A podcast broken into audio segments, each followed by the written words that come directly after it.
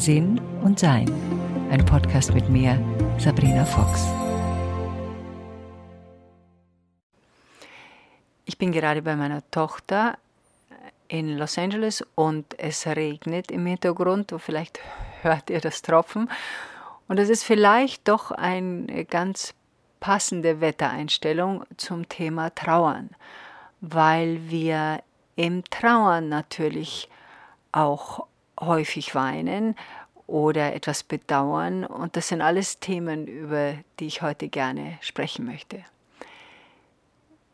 Das Wichtigste, glaube ich, zum Thema Trauern ist die Erkenntnis, dass jede und jeder individuell trauert.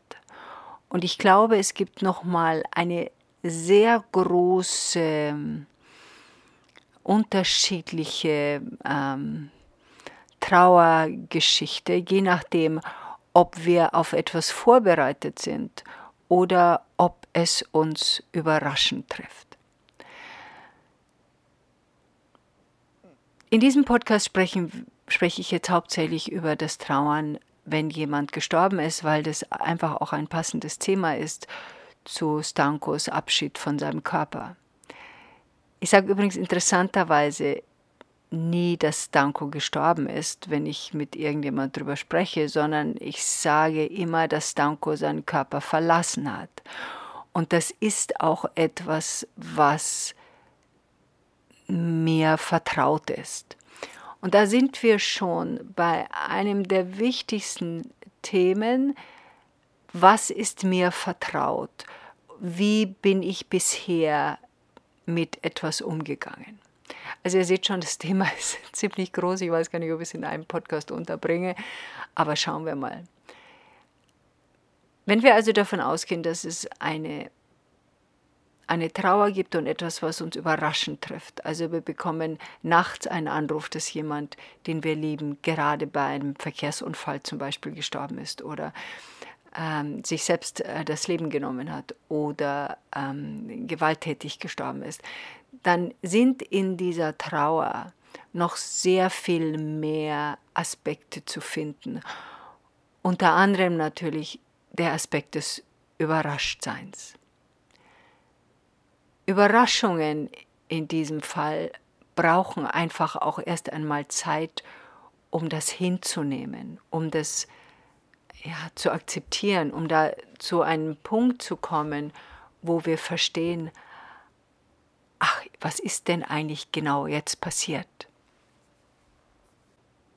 Das ist der Moment, wo es noch nicht so sehr um die Trauer geht, sondern erstmal die Amerikaner haben so einen schönen Ausspruch, das heißt to wrap your brain around it. Also das Gehirn erst einmal um diesen Fakt, dass es jemand im Körper nicht mehr gibt, das erst einmal wahrzunehmen. Wir wissen aus der Forschung, dass es sehr viel nützlicher ist, in, gerade in solchen Fällen, den zurückgelassenen Körper zu sehen und zu berühren dann wird uns klar, ja, diese Person lebt nicht mehr in diesem Körper, dieser Körper ist nicht mehr belebt. Es ist ein haptisches Erleben. Ein, ein Körper, der nicht mehr belebt ist, fühlt sich an wie Marmor. Der ist hart wie Stein und kühl wie Stein und glänzt wie Marmor und fühlt sich so an wie Marmor. In dem Moment, wo wir einen Körper, der uns vertraut ist, mit Wärme, mit Lebendigkeit, mit Beweglichkeit, mit ähm, Flexibilität, in dem Moment, wo wir so einen Körper, der verlassen wurde, berühren, passiert etwas mit uns. Wir nehmen es wahr. Dieser Satz, jemand in Erinnerung zu behalten, wie er war, ist ein bisschen unpraktisch, finde ich der ist in unserer Gesellschaft sehr vertraut. Das bedeutet aber auch, dass wir Angst haben, anzuerkennen, dass es jetzt eben nicht mehr da ist. Und was finde ich auch sehr spannend ist, ich meine, ich will ja meine Tochter auch nicht in Erinnerung behalten, wie sie ein Jahr alt war, wie sie vier war, wie sie 14 war, wie sie 24 war. Ich möchte ja das Leben meiner Tochter begleiten können.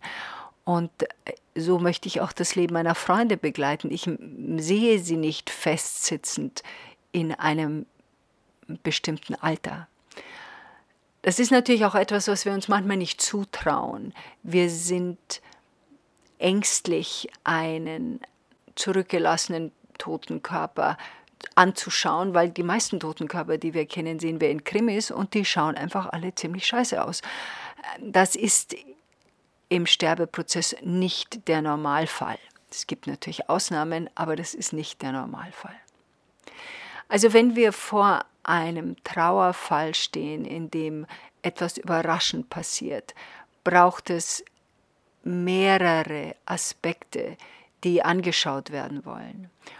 Unter anderem ist natürlich auch ein Aspekt bei fast jedem Tod oder bei vielen, sagen wir mal, fast jeden, nehme ich zurück, dass wir uns mit unserer eigenen Endlichkeit auseinandersetzen und mit unserem eigenen Sterben auseinandersetzen und dass wir uns häufig auch mit der Spiritualität auseinandersetzen. Also, wozu ist jemand gestorben? Warum ist jemand gestorben?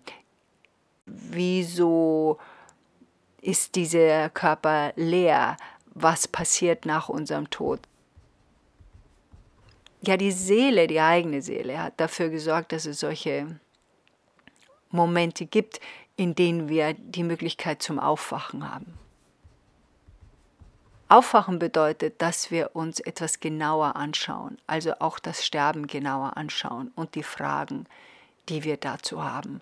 Und das ist ein Bereich, der gerade dann bei überraschenden Todesfällen in dieser Trauer sehr oft angeregt wird. Und das ist auch der Sinn und Zweck auf spiritueller Ebene, dass wir uns mit diesem Thema etwas näher beschäftigen. Manchmal, wie jetzt in unserem Fall mit Stankos Verlassen seines Körpers, ist es so, dass man darauf vorbereitet ist. Für die, die den Podcast jetzt neu hören und die anderen nicht, das ist quasi ab Podcast 155 spreche ich über die Krebserkrankung von meinem Mann und wie er und wir als Familien damit umgegangen sind. Also wenn euch das Thema interessiert, dann könnt ihr gerne nochmal äh, zurückgehen zu den anderen Podcasts.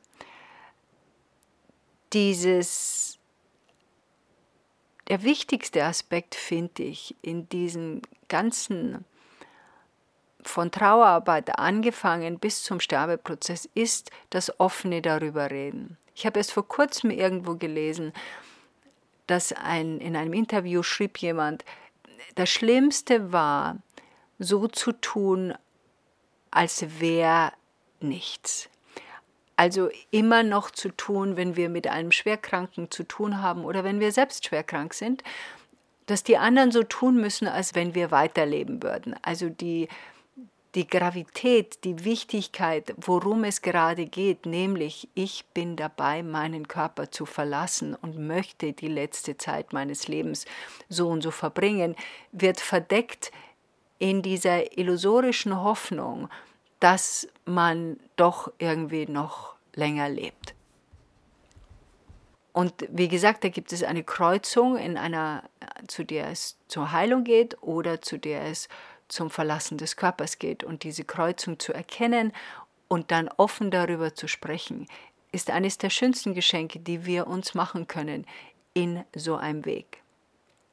Und ich weiß, das klingt ein bisschen eigenartig, von schönen Geschenken zu sprechen, aber es ist wirklich sehr mühsam, und das wissen wir selbst, wenn wir im Geheimnisland uns aufhalten. Das Geheimnisland ist eine Illusion. Wir tun so, als wenn etwas wäre, was wir tief in uns wissen, nicht so ist. Unser Körper muss zwei Dinge vollziehen. Eines Teils muss er sich damit abfinden und damit zurechtkommen, was der Fakt ist, nämlich jemand stirbt, wird seinen Körper verlassen und gleichzeitig müssen wir so tun, als wären wir hier im Friede, Freude, Hoffnungs, Eierkuchenland. Und das ist sehr mühsam für uns.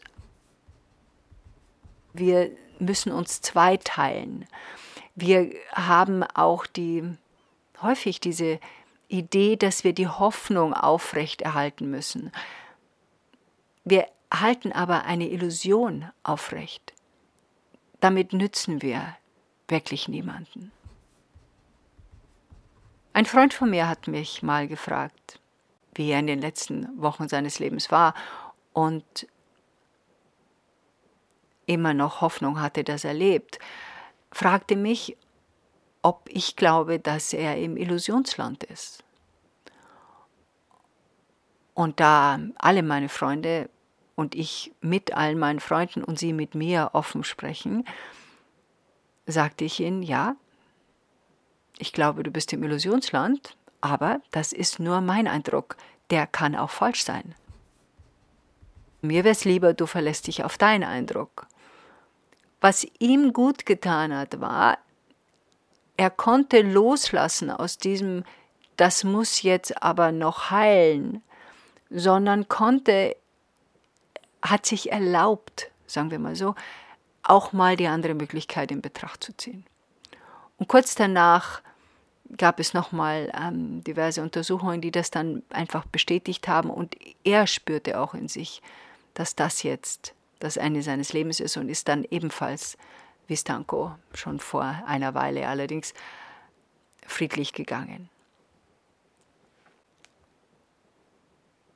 Diese unterschiedliche Trauerarbeit, und ich spreche später über meine eigene, aber trotzdem ist es wichtig zu sehen, dass es erst einmal Unterschiede gibt. Also die Art, wie ich traue, ist nicht das Nonplusultra oder ist nicht komisch, für manche wahrscheinlich schon, oder ist eigenartig, auch das für manche, sondern es geht darum zu erkennen, dass es völlig legitim und wichtig ist, dass wir so trauern, wie wir trauern. Es gibt eine Möglichkeit, die Trauer zu verlängern, und die haben wir, indem wir im Selbstmitleidsland uns aufhalten.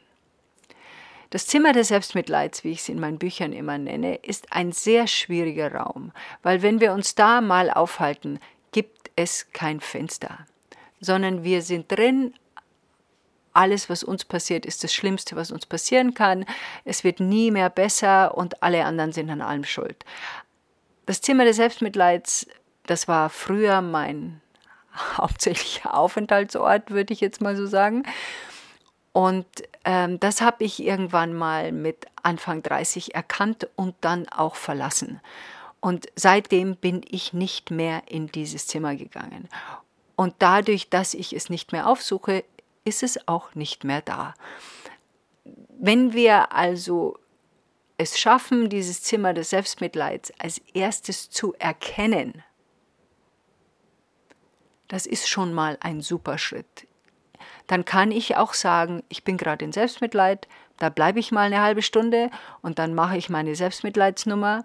Niemand hat so schwer wie ich, alle sind gegen mich, niemand versteht mich, die Welt ist schlecht und machen wir halt, was immer wir so machen. Und wenn ich mal gestorben bin, werden sie alle vor meinem Grab stehen und bedauern, dass sie mich so schlecht behandelt haben. Das war damals so mein hauptsächlicher Satz. In dem Moment, wo wir erkennen, wir sind im Zimmer des Selbstmitleids, gibt es dort eine Tür. Und da können wir auch wieder rausgehen. Das ist zum Thema Verlängern der Trauerarbeit. Es gibt andere Arten von Trauerarbeiten. Ich habe mal einen sehr interessanten Bericht oder Artikel, weiß ich nicht mehr, gelesen über westliche Therapeuten, die in ein afrikanisches Land gekommen sind, um dort die Menschen zu betreuen, die gerade durch einen Bürgerkrieg durchgegangen sind und es um Heilung ging. Und einer dieser westlichen Therapeuten hat darüber berichtet und sagte, was ihn am meisten geprägt hat, war, dass sie ihm gesagt haben, oder ihr, ich glaube es war eine Frau, dass sie ihr gesagt haben, das ist nicht unsere Art der Trauer. Wir reden nicht die ganze Zeit drüber, sondern wir tanzen es weg, wir singen es weg, wir schreien es weg. Das ist unsere Art der Trauer. Und das war für sie ein Lichtblick und auch für mich, weil ich natürlich auch jemand bin, der viel mit Reden versucht äh, zu begreifen.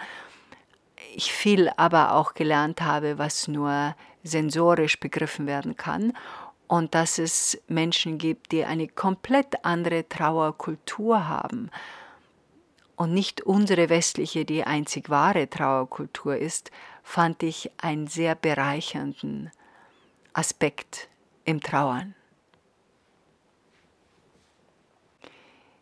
Ich glaube, es hängt viel damit zusammen, wenn wir um jemanden trauern, der nicht mehr im Körper ist, was die Basis meines Glaubens ist und meines Wissens ist über diese Situation. Also wo ordne ich das ein? Ist das eine Bestrafung von mir, dass mir etwas weggerissen wurde, etwas genommen wurde, jemand, Gott oder irgendjemand mir eine Person aus dem Leben gerissen hat?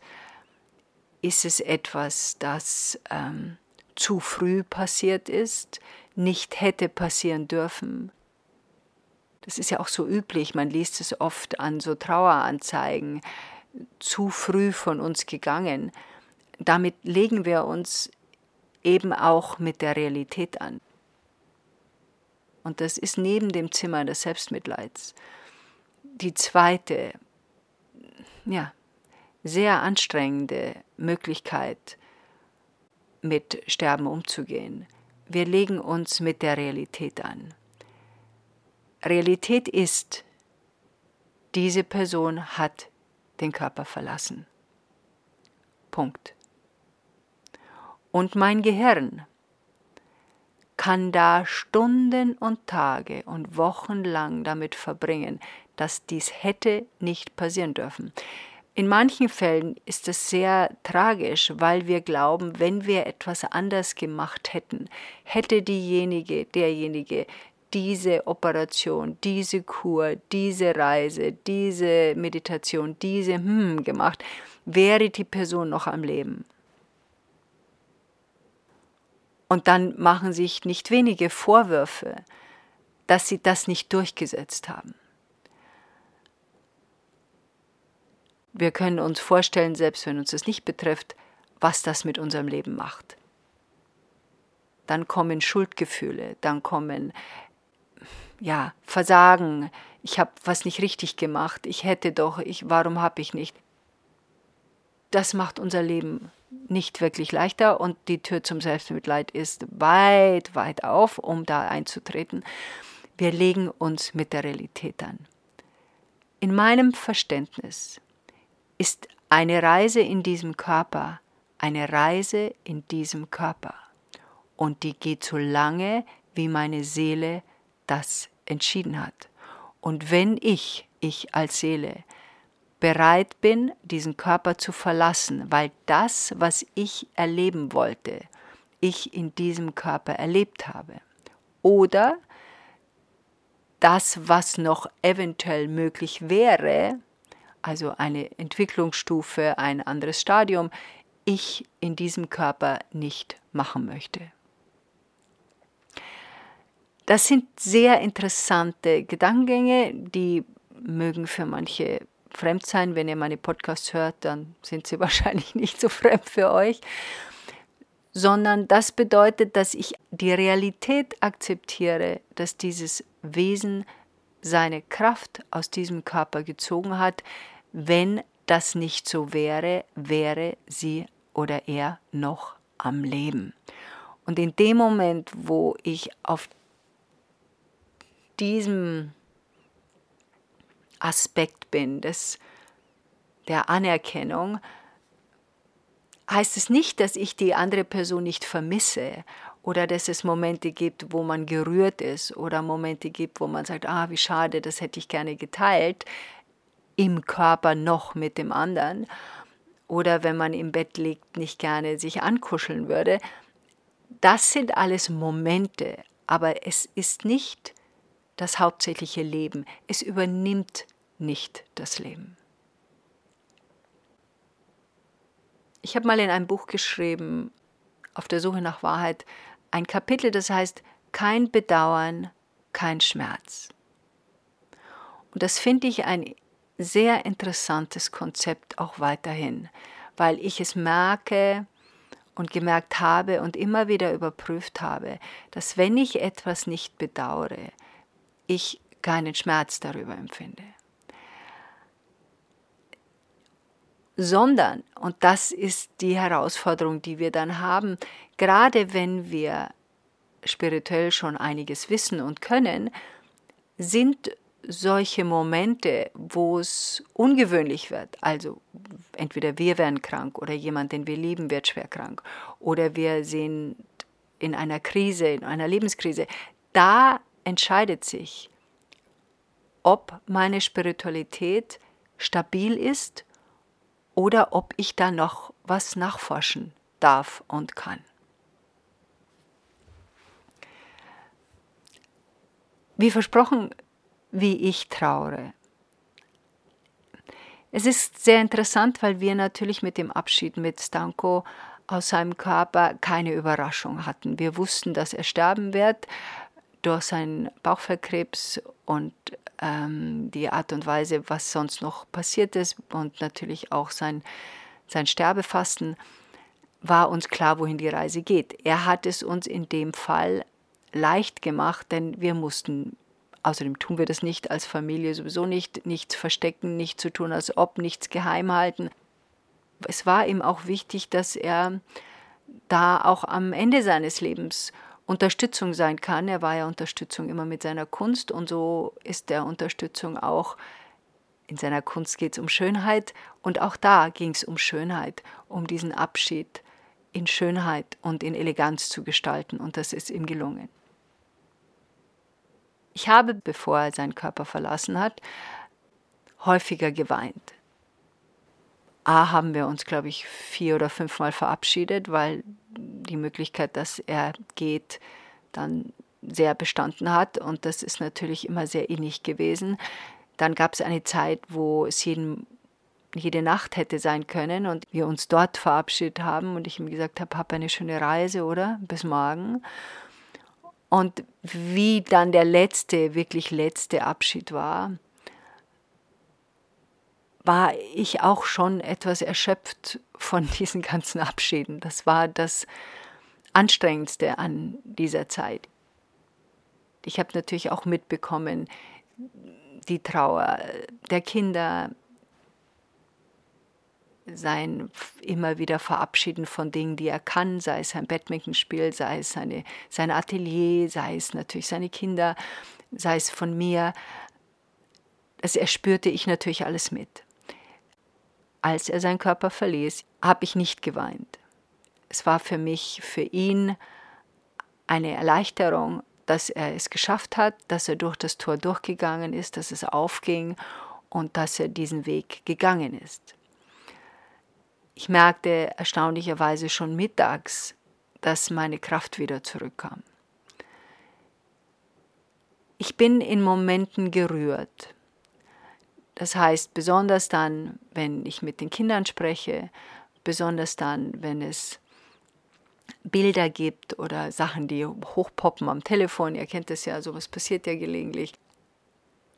Ich habe manchmal E-Mails bekommen, ähm, ich habe das jetzt nicht mehr ganz im Kopf, aber so ungefähr, dieser Verlust ist so schwer, dass du vielleicht nicht mehr oder vielleicht das Gefühl hast, du kommst nicht mehr aus dem tiefen Tal raus. Das hat mit mir gar nichts zu tun. Ich bin in keinem tiefen Tal. Oder wenn mir gesagt wird, oh, das Haus muss sich jetzt leer anfühlen. Mein Haus fühlt sich nicht leer an. Ich bin da drin. Ich kann mir vorstellen, dass sich ein Haus leer anfühlt, wenn die Person, die es mitbewohnt hat, einen irrsinnigen Platz eingenommen hat. Manchmal gibt es ja so Menschen, die so Platz einnehmen sind, dass niemand anderer mehr Luft hat. Das ist in unserem Zuhause nicht. In unserem Zuhause hat er Luft gehabt, wie ich Luft gehabt habe. Ich habe gemerkt, dass seine Räume, wo er sich sehr viel aufgehalten hat, ähm, also in seinem Büro zum Beispiel, seinem Atelier, die mussten ins Haus wieder integriert werden ein bisschen, weil da natürlich ähm, eine, eine spezielle Energie drin war, die hauptsächlich von ihm erfüllt wurde. Aber das Haus selbst fühlt sich nicht leer an. Oder wenn mir gesagt wird, ähm, ja, es wird bestimmt wieder besser und du wirst sehen, auch diese Zeit geht vorbei. Die anstrengendste Zeit war die Zeit, bevor er seinen Körper verlassen hat. Und es liegt daran, dass ich im tiefsten meines Seins weiß, dass er weiter auf seiner Reise ist, die ihn aus diesem Körper katapultiert hat und in ein neues Sein bewegt hat, wie ich meine Reise weiterhin so gehe, wie meine Seele das braucht. Und deshalb ist es nicht so, dass ich es ähm, mich in irgendeinem ähm, ja, in irgendeiner Verzweiflungsphase befindet. Eine, interessanterweise hat eine sehr langjährige Freundin von mir, eine Amerikanerin, mich mit mir gesprochen und meinte dann zu einer anderen gemeinsamen Freundin, well, maybe it's gonna hit her later. Das heißt so ein bisschen wie, es wird ihr erst später klar werden, was da überhaupt passiert ist. Es wird mir nicht später klar werden was da überhaupt passiert ist. Es ist mir jetzt klar, was da passiert ist, und es war mir vor Wochen klar, was da passiert ist. Da gibt es keine Überraschung. Das kann passieren, wie ich am Anfang des Podcasts gesagt habe, bei jemandem, der überrascht wird von einer Todesnachricht. Dann gibt es Phasen, wo es erst einsinkt, wo einem erst später klar wird, was ist denn da gerade passiert dann ist es ein passender Satz dafür, aber nicht für den Weg, den Stanko und ich gegangen sind. Das ist ein anderer Weg. Das ist ein Weg der Erkenntnis, das ist ein Weg des Verständnisses und das ist ein Weg, der gegangen wurde aufgrund unseres spirituellen Lebens. Und deswegen ist das, was ich empfinde, ist eine tiefe Liebe für ihn. Ah ja, stimmt, das ist auch immer so eine Sache, dass man dann denkt, gut, dass mir das am Schluss noch eingefallen ist, dass die Leute dann gerne mal annehmen, naja, dann kann die Liebe nicht so groß gewesen sein, wenn man nicht äh, verzweifelt über Wochen und Monate und Jahre da weinend nicht mehr aus seinem Zimmer kommt. Wie gesagt, jede Trauer ist unterschiedlich und bei manchen Paaren mag das auch so sein. Besonders bei Paaren, die ein Leben lang zusammen waren. Ich kann mir sehr gut vorstellen, es gibt Paare, die 50 Jahre zusammen sind. Dann ist es etwas völlig anderes, weil die ein Leben außerhalb dieser Paarbeziehung gar nicht kennen. Ich kenne ein Leben außerhalb meiner Zeit mit Stanko.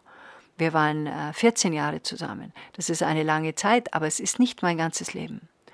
Und da ich weiß, dass es eine Zeit vor unserer gemeinsamen Zeit gibt, weiß ich auch, dass es eine Zeit nach unserer gemeinsamen Zeit gibt. Die Liebe zu einem Menschen zu behalten und die Momente und die Erinnerungen an die schönen Dinge hinzuwenden, ist ein wunderbares Geschenk, das ich bis an den Rest meines Lebens mitnehme aus dieser unserer Zeit. Und mein Wissen, dass er nur seinen Körper verlassen hat, aber sein Sein wird und ist wie meins und wie deins für alle Ewigkeit. Enjoy life.